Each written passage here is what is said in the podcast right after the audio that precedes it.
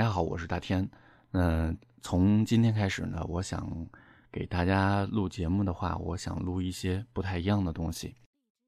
那在二零一二年的时候，我看过，就是，就我不知道怎么把把把这个事儿引过来啊，就是说从今天开始想给大家，呃，就是也不能算播讲，因为现在比较热门的是播讲有声小说嘛。我觉得我这种方式不算播讲，应该是讲，不算播讲，应该是给大家就是说聊这个一本书。啊，用用用我自己的这种方式。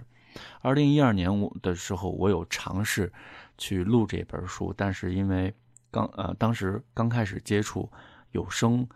类相关的这样的东西，所以可能当时是就水平比较有限。那么当然现在水平也不高，呃，一直想说能够呃给大家把这个把这本书讲给大家听，呃，也是一个心愿吧。这本书呢是二零一二年五月份，我在百度贴吧上看到了一个呃帖子。这个帖子呢，它的名字叫《十四年猎鬼人》。呃，这本书的作者叫李一凡。呃，我我是后来跟这个写这个帖子的人，然后就认识了。呃，就是就是一哥们儿嘛，管他我管他叫二哥，因为他岁数比我大。呃，他写这本书写的非常好。呃。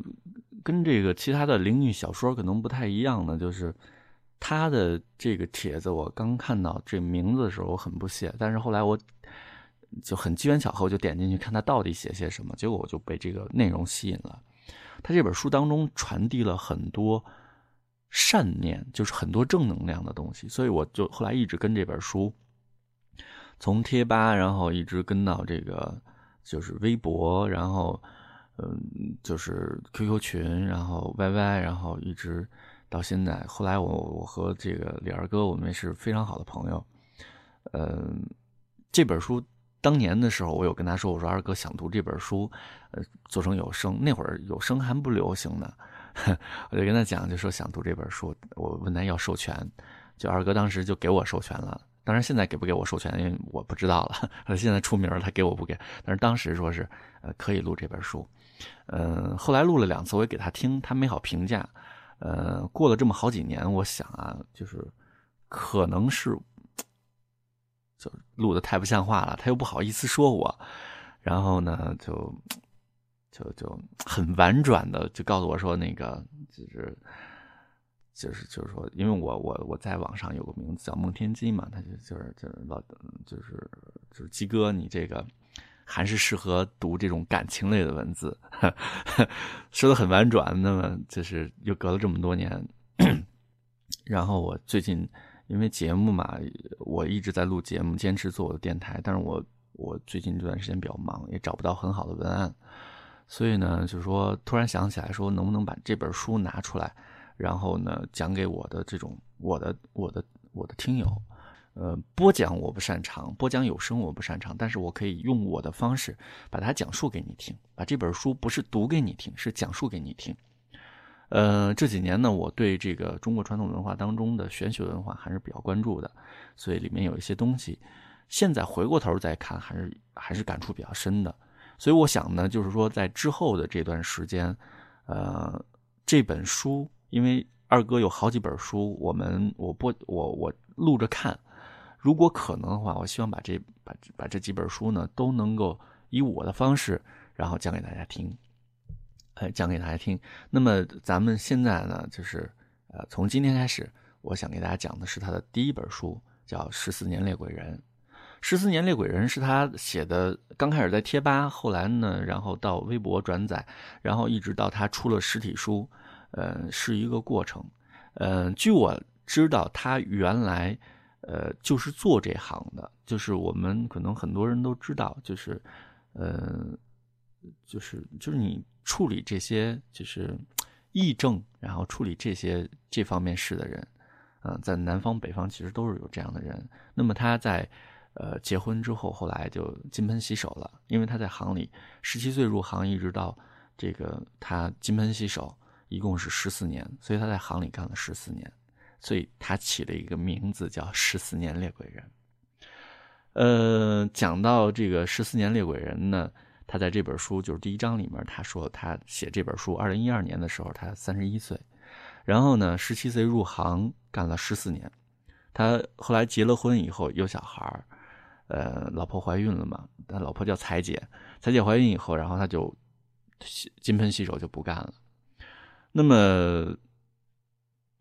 五月份的时候，好像是他们家小孩快出生的时候，他我后来问他，他说是当时是很无聊，就就在那个网上就发帖子，就是因为等待的时候心里很焦急嘛，然后就就发帖子，然后写这样的东西。嗯，他说这个，因为就说，呃，很多人对这个行业，因为现在这类题材的作品很多了，那一二年的时候。几乎没有类似相关的作品，可能有几个相关的也都不是写呃这方面的。那么他就就在讲的时候就说，就说很多人可能不相信这个职业，其实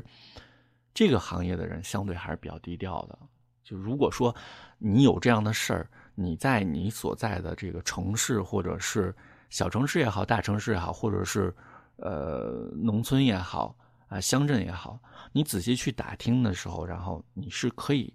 就是可以找到呃这类人的，他们是存在的，但是他们不是那么高调。嗯，就有人就就当时我记得很多人都在问说，哎，怎么去找？就说怎么去找呃这类人？最简单的一个办法就是，一般做这个丧葬一条龙的这些人都能够找到呃相关的，就是他们行里的人。那么那些能够给你牵线的人，他们在行里有个称呼叫中间人。他当时写这个写这个发这个帖子的时候，然后就说他讲出来这些事儿其实是呃破坏，有点破坏行规。嗯，但是呢，他是从另外一个角度，他觉得说，因为他当时已经金盆洗手了，他希望他说这些呃。就是给大家一个能够做一个解答，就是你可能对灵异这个东西，大家都觉得很神奇，有一些概念，有些人信，有些人不信，然后有很多东西，有很多现象解释不了，然后他就拿他的经历，然后给大家解释一下。他当时就说，嗯，拿出来他的经历给大家解释一下，他希望说，呃，以后呢，就是看到这个帖子的朋友，然后遇到类似情况的时候，不要用一些错误的。办法，或者是，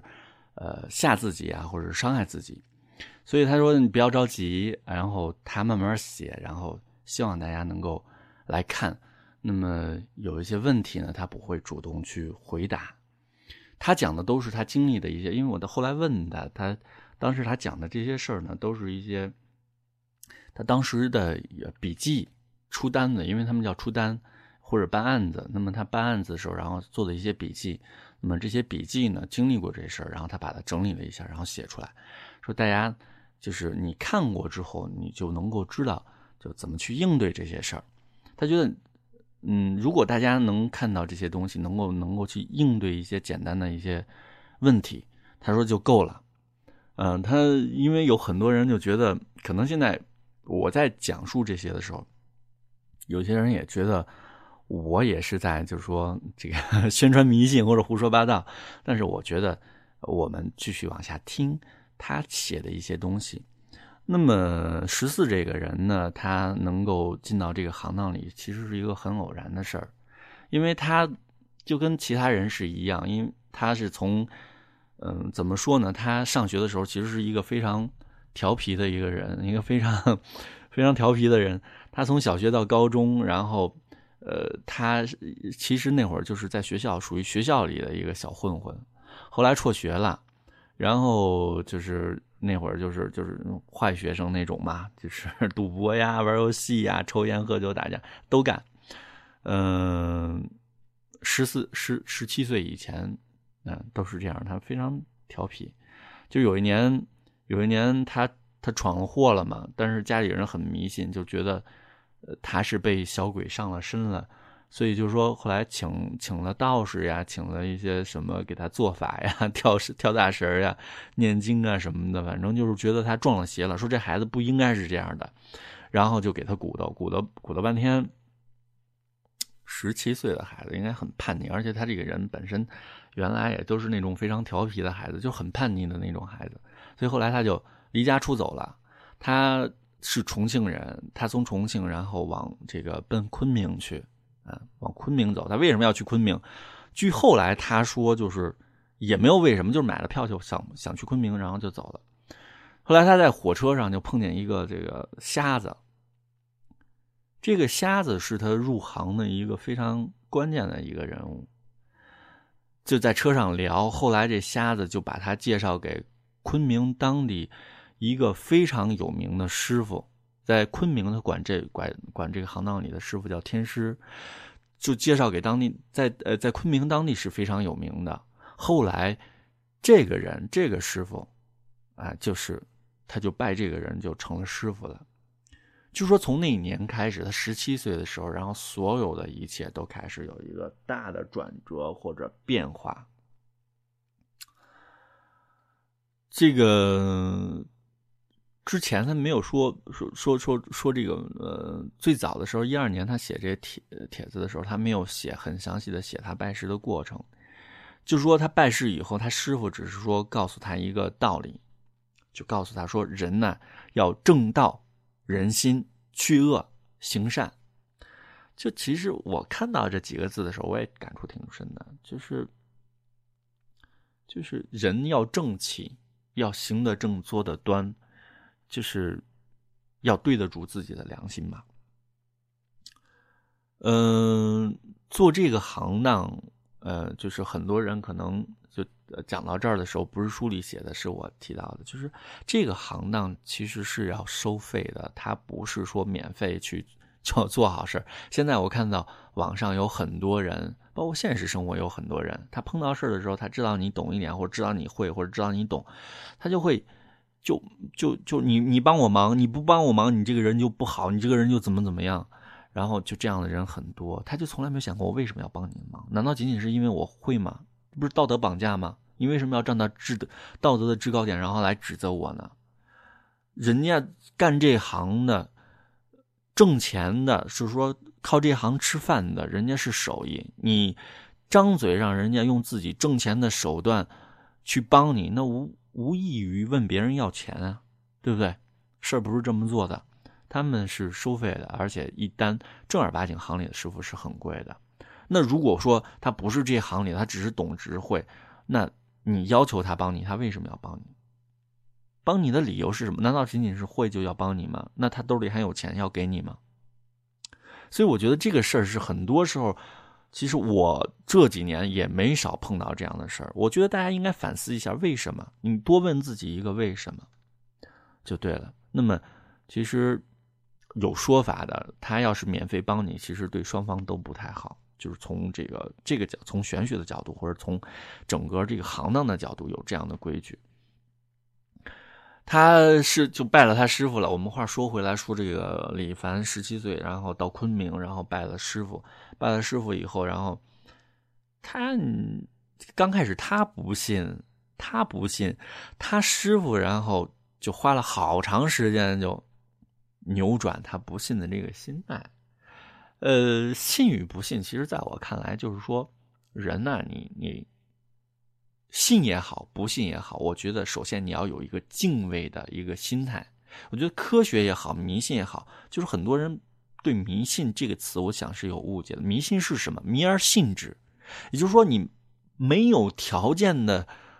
就去相信他，他对错你都不管了。我觉得就是迷信，是吧？你相信科学，你要是没有条件不管对错的去相信科学，我想你也是迷信的。那。中国的传统文化，可能玄学文化，它在中国几千年的历史里面占有一个很重要的一个地位。它只是说，相比较科学来讲，科学我们说科学是什么？科学是可以证明、可以重复、可以控制，然后它去实现的这样的东西。我们能证明的东西叫科学。然后有一些东西是是证明不了，难道它就不是科学了吗？我们人类其实对自然、对整个社会的认识太有限了。所以我觉得迷信和科学这个东西，然后要辩证的去看。呃，他说他师傅这个身上有，就是出单子也好，呃，解决问题也好，经常有那么几样东西是不离身的，有一副骰子，有个罗盘，还有红绳儿，还有一本皱巴巴的书，然后呢，还有一样东西大家可能想不到，坟土。一二年我刚看这个书的时候，我就根本想不到他说这几样东西是怎么用的。时至今日，然后从一二年到现在，他说这几样东西，除了这本皱巴巴的书，我不知道是什么，但是呢，呃，其他的东西啊，分土我不用，但是其他的东西我都知道它怎么用，然后是怎么回事非常常用的几几样工具，确实能解决很多的问题，很多的问题。嗯，就说学跟着师傅一起学，然后后来那肯定要出单子就。接案子，然后去去去去去处理一些这些事儿。他说，他就在这个书里面第一章，他就讲到，他说他第一次，呃，亲眼看到这些东西之前，他从来不相信，直到他就第一次，然后看见，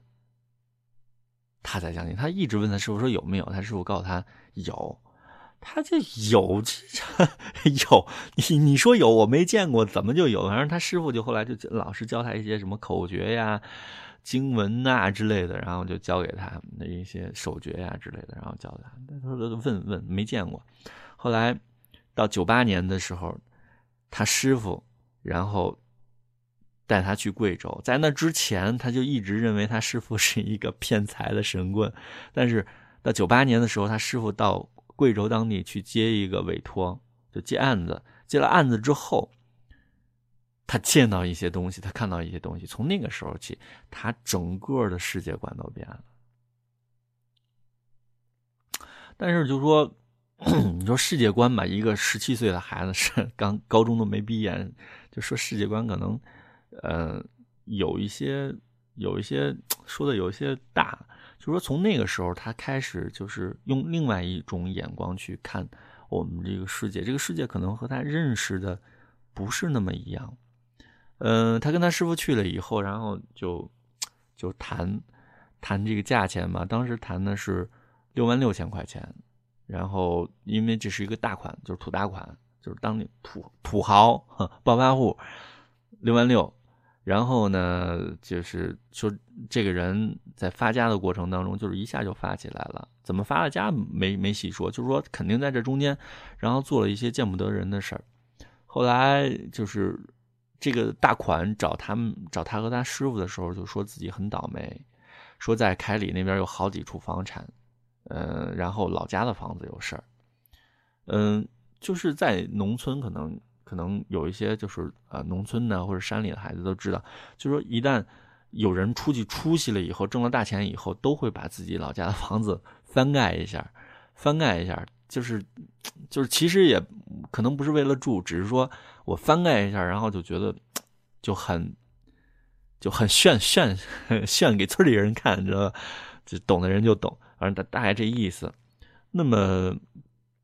他就是说，这贷款盖房子的时候，他们家的风水其实是找大师看过的，就是问过路的，就行话叫问路，就是说，呃，就是风水上就坎于风水，因为大家说到玄学，然后就觉得说，哎呦，神棍都什么都会，其实在这里面分很很多行道，就比方大家常说的算命，都分两类，就是分占卜和命理，然后呢，可能还有一些占星师。啊，古占星这些，比方说，呃，就是占星师，呃，那么就就不一样。那然后风水一样，阴阳宅风水啊，叫坎舆，坎舆风水，坎舆风水里面还分阴宅和阳宅，看阴宅和看阳宅还是不太一样的。然后呢，驱邪的这些也专门有有有有这类师傅啊，有专专门是驱邪的。然后呢，还有一些通灵的，反正就不太一样，就很多很多行道。啊，很多行道。那么话说远了，我们再说回来，就说那个大师告诉他说是背后的那个山，就是说说看他们家风水的时候，就说他面水靠山，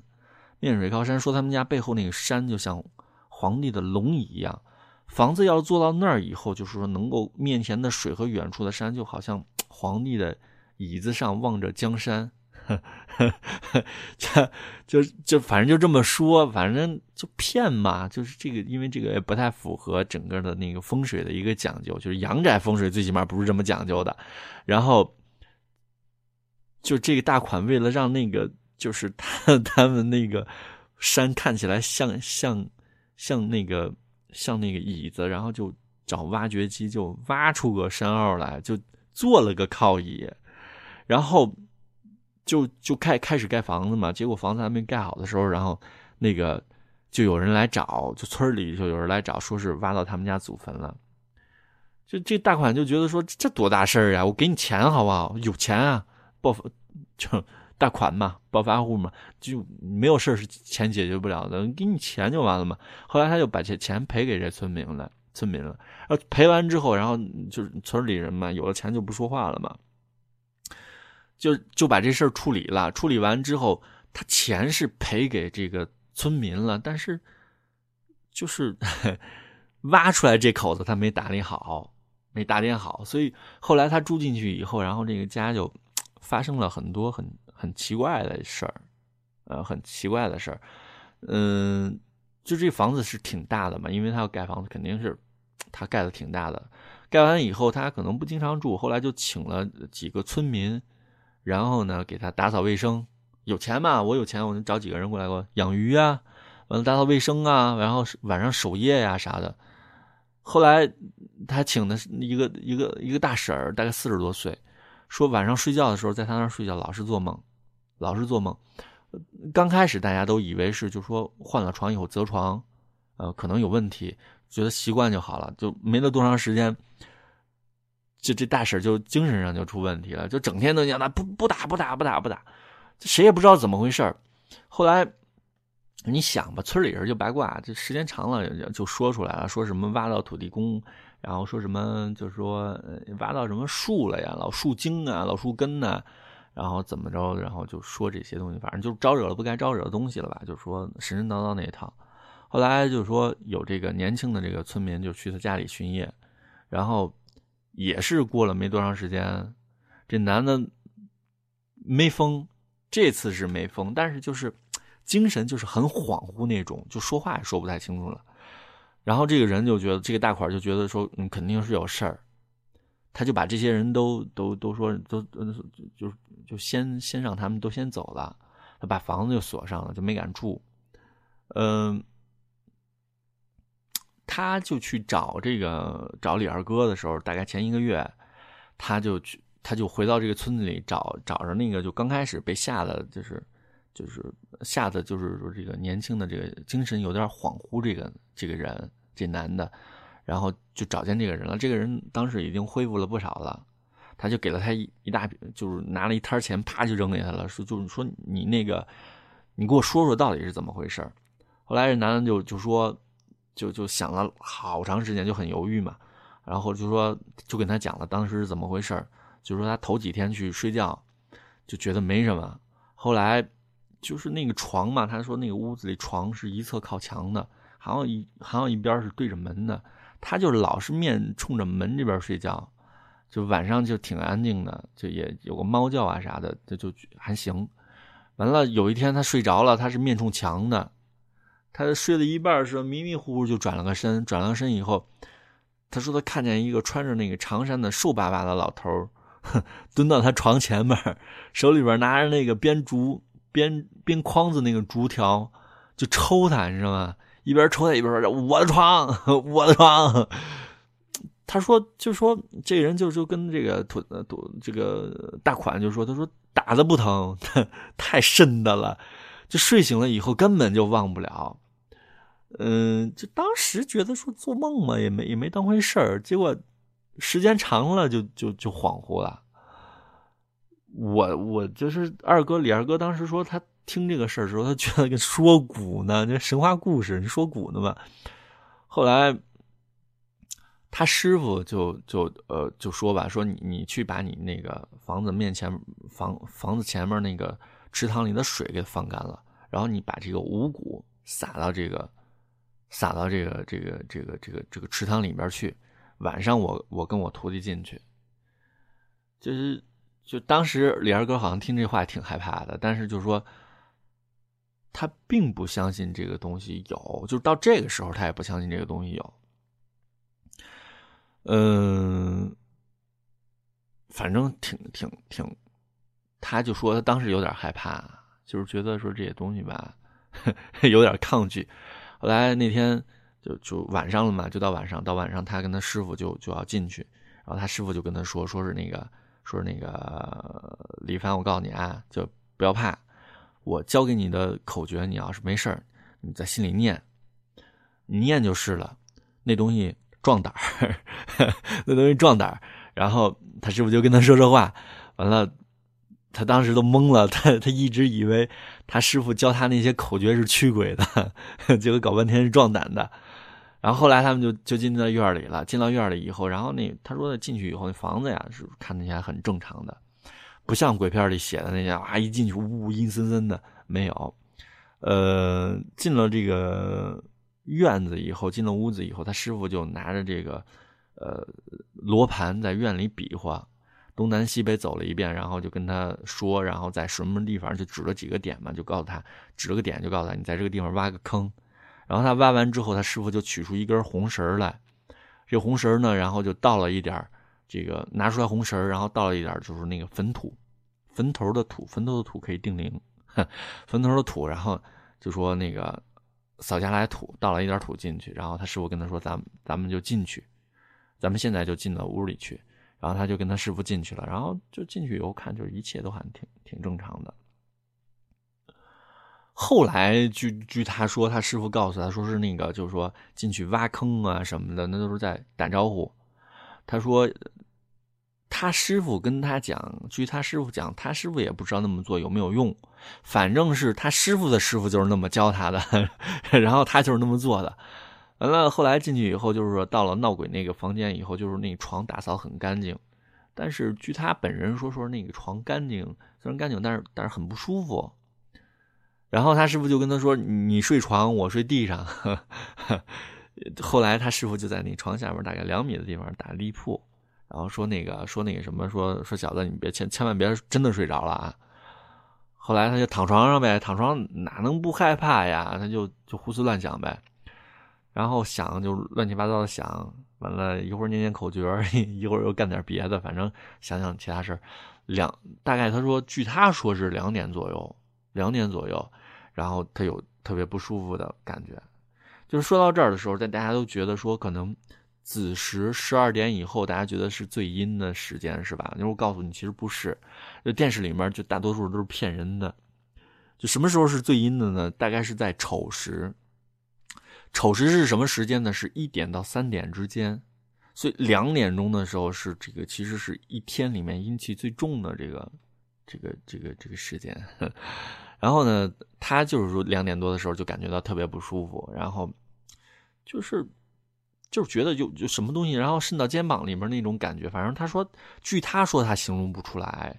但我的经验就是就是你的毛骨眼会莫名其妙的打开，就是有。感觉到危险那种感觉，感觉到危险那种感觉，他反正但是当时就觉得那东西就真的来了，后来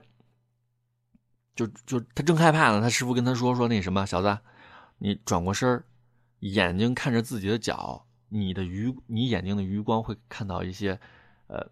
就是其他的东西，完了你千万不要用正眼看。他当时就挺害怕的，他他，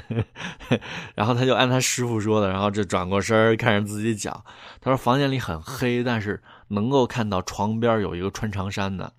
然后那个穿长衫的就开始晃，就就晃手嘛。一开始就他没想起来这人晃手是干嘛的，后来 才才想起来拿金条抽他呢，然后就直到那个那个那个那个。穿长衫呢，就是在念，就是这是我的床那么一句，下来以后，就后面的事儿他是没看见，完了他是呃听见他师傅说的，他就感觉好像有人拿这个粉笔擦打了他一下，有人拿粉笔擦打了一下，有这个灰尘扑过来的那种感觉。后来他就他师他就听他师傅说好了，然后就是说收拾收拾咱们走吧。他他就问他师傅这就完了。因为他那正余光瞟着呢，就啪过来一阵灰一样的东西，然后师傅就告诉他好了，说那个就是他师傅就告诉他完事儿了嘛，他他 他就觉得很不可思议，这就完了，完了就说咋这么容易呢？因为他他就觉得说，以前他小的时候，然后他之前看的那些鬼片什么的，都得贴个符啊、念个咒啊、干个啥呀，就就这么简单就好了。后来后来他师傅就告诉他说，说那些东西才是骗人的，咱们这个行当没那么真没那么多讲究，轻易是不碰到，碰到了就是硬货，就就很厉害。然后说那个，就他师傅就跟他讲说，那个穿穿长衫的那个老人就是祖坟里面埋那个。但是呢，就是怎么怎么样跟他讲，反正后来他忘了。就是他师傅进到这个院子里的时候，后来就就埋线嘛。后来他师傅跟他讲说，那个穿长衫的那个就是祖坟里埋那个，完怎么怎么样。后来就是他师傅进院的时候，然后挖坑埋线，说是在给那个就是给给那个老头然后指指路，然后让他去他该去的地方。他说：“就是其实这些，他师傅就讲，就说这些，他师傅就说说这些鬼啊，其实就也挺可怜的。他们就好像一个卡带了，就是好像就是磁带，你们知道吧？就就好像磁带卡带一样，就一直在重复做一个事情。而这些魂体是没有思想的，没有感情，就是 他们好像也不存在什么形态，就是就是。”他讲就说，就你看每天都死人，但不是每一个死了的人都会成为鬼，就鬼鬼的存在是很少的，就是也不是说受了危冤屈以后就回来复仇啊什么，就是那种电视里说那些，反正都不是，是因为有执念，所以才会滞留下来这么一股能量，也就是我们说的鬼。他们在超过一定时间以后就没有了自己的意识，然后就好像一个磁带，就在重复，在循环播放，所以他们也相对是比较可怜的。就是那么这种没有消亡的能量，呃，他们数量第一个是数量比较少，再有一个就是大多数是是无害的，无害的。他们仅仅是一这种没有消亡的能量，他们什么什么也做不了，但是又上不上下不下的这种状态，呃，反正就是。就是就是类似的这样给他讲了很多，然后呢，就是告诉他不让他正眼看，就是因为一个是一个是也不怕他不敢看，再有一个是觉得没什么好看的。完了，那个那个老头然后那个鬼抽他的时候，然后他师傅然后用红绳绕了他的脖子，然后头顶撒了土，定灵以后，然后给他指了路，然后就等于是带路嘛，就把他们。就佛家讲讲佛佛家讲叫超度嘛，就把他给就送走了，啊，送走了，就是其实也挺简单的。我在二零一二年看到他写这个的时候，我也觉得就不可思议，为什么会这么简单？后来我问我认识其他行里的朋友也问，确实是不像我们想的那么复杂，啊，主要还是恐惧吧。我觉得更多的是恐惧，因为我们对这样的事物对灵异，更多的时候是我们无知嘛。我们因为不了解他们，所以才害怕。然后，呃，就好像有些东西是不能用手摸的，但是我们不知道不能用手摸。我们摸了之后，然后就被扎了。然后我们又不知道为什么被扎，所以就很觉得它很有害。其实有时候我们只要能够看到它，能够把刺拔掉，其实并没有什么可怕的。就是，呃，恐惧主要是来源于我们对这个东西的不了解。嗯，后来。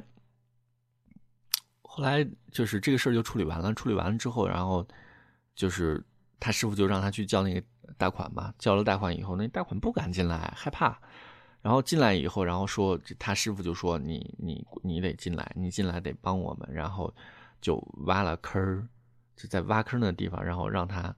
把土收起来，然后在地上铺云，然后在地上铺云，然后呢在坑里，然后把红线拿出来拴在这个就这大款的这个。左手的五根手指拴在这个大款的左手这五根手指上，然后他师傅，呃，让让他跪在那个铺云的这个土土跟前然后让他跪着，然后他师傅就开始念这些咒文，念一些经文，完了之后，然后把那个把他拴红绳那个手，然后在地上按了个手印后来他师傅就把那红绳取下来烧了，让让大款自己把那个土然后吹散。然后就是这师傅就告诉他说完事儿了，这贷款后来就不放心嘛，说说说这东西这就完了，那师傅说：“你要不信，你这样，你先付一半的钱，没事的，然后再给剩下的。因为，因为这个就是说，他师傅不害怕这样的这些赖账的，说有办法收拾这样的人。后来就是收了一半钱，他师傅就带着他，然后就就走了。就到后来到到开里以后，差不多天都快亮了吧。然后师傅带他去喝了酒，然后洗澡，嗯，就说。”去去这些地方，然后就是因为就人很多，阳气很旺嘛，然后不让那些东西跟跟着他，跟着他们。然后后来他洗澡的时候，他就问他师傅，说是你在院子里搞的那些东西，念的经文什么，让那大伙儿那么做是干什么？后来师傅就跟他说，说那套都是骗人的，就什么用都没有。完了就是让那大伙儿看的是那么回事儿。后来他就问他师傅说，那咱剩下的钱咋办呀？啊，叔说不，你你这事儿你不用操心，他一定得给。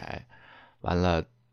这事儿就算了了。这就是他做的第一个案子啊，第一次看到鬼，第一次出单子，然后第一次，然后就知道解决这些事儿是怎么回事的。其实就他就后来就讲说说这个东西，说是叫猎鬼人，其实不是猎鬼，是在帮助需要帮助的这些人。这些人，那么在北派可能有个叫法叫问路，叫问路人啊，问路的。那么其实都是在做做这样的事儿。其实南方北方都有这样的人存在啊。然后他做这个案子，让在他师傅眼里看来就是很很小儿科，但是这正是这样的一次经历，然后就颠覆了他的世界观。然后后来的。好多年，他碰到很多很多的事儿，后来就慢慢就习惯这样的生活了。然后他也就是点过恶鬼，收过小鬼，帮鬼了过心愿，然后帮帮人把这个附到身上的鬼打出来，然后招过笔仙，刨过坟，他干过很多事儿。呃，然后呢，他在这本书里面后面的呃过程当中呢，然后都做了描述和讲述，一个一个的故事。呃，今天是引入呃这本书，然后呢，我给大家讲了一些有的没的。反正我觉得我这个不叫播讲有声小说，只能叫讲述。嗯，一边看书，看完书之后，然后通过我了解的一些东西，然后给大家讲。我也不知道你们喜欢不喜欢这个，呃，就现在录这段文字，我会简单的把错掉的地方剪剪辑掉，然后发出来，也不会加配乐，然后给大家听。然后如果你们喜欢的话，我会继续的录下去。呃，也感谢你们的聆听吧。这个，这个就呃，今天这个我们就讲到这儿。然后我会看有没有时间，然后多给大家录几张，然后呢，能够节目发的经常一些。因为最近好像就工作很很忙，所以还是希，但是我还是希望能够给大家多录点东西。呃，第二第二章，他这本书，因为我刚才讲的第一章、第二章呢，呃，就是讲一个婴灵的故事。婴灵，婴灵是婴儿的婴，灵魂的灵。那么是指这些夭折，或者是就是婴灵，大部分是讲就是没有出生的，堕了胎以后，然后形成的这类滞留下来的灵魂叫婴灵。所以就说有当我当时好像在网上看到很多人因为堕过胎，然后就很。很多这样的人吧，就是主主主观的，或者是无奈的，有很多这样的人都问怎么去处理。然后这个故事，呃，讲了类似的一个案例。那么这个案例里面提提到很多东西，我觉得还是值得大家去思考的。那么在明天或者在下一次的这个就是讲述故事里面，然后我会给大家讲这个故事讲到的一些问题和一些点。好吧，感谢你们的收听，也不算节目，我也不知道这算什么，但是我就是希望能够以这种类似于聊天的方式，然后讲给大家听。下回我们再聊，好不好？嗯，我是大天，如果你喜欢听我来给你讲故事，喜欢听一些呃节听我的节目，然后就可以关注呃心灵之声 FM，登录微信关注心灵之声 FM，呃，然后可以给我留言。然后也可以跟我在线交流，下次节目我们再见吧，好不好？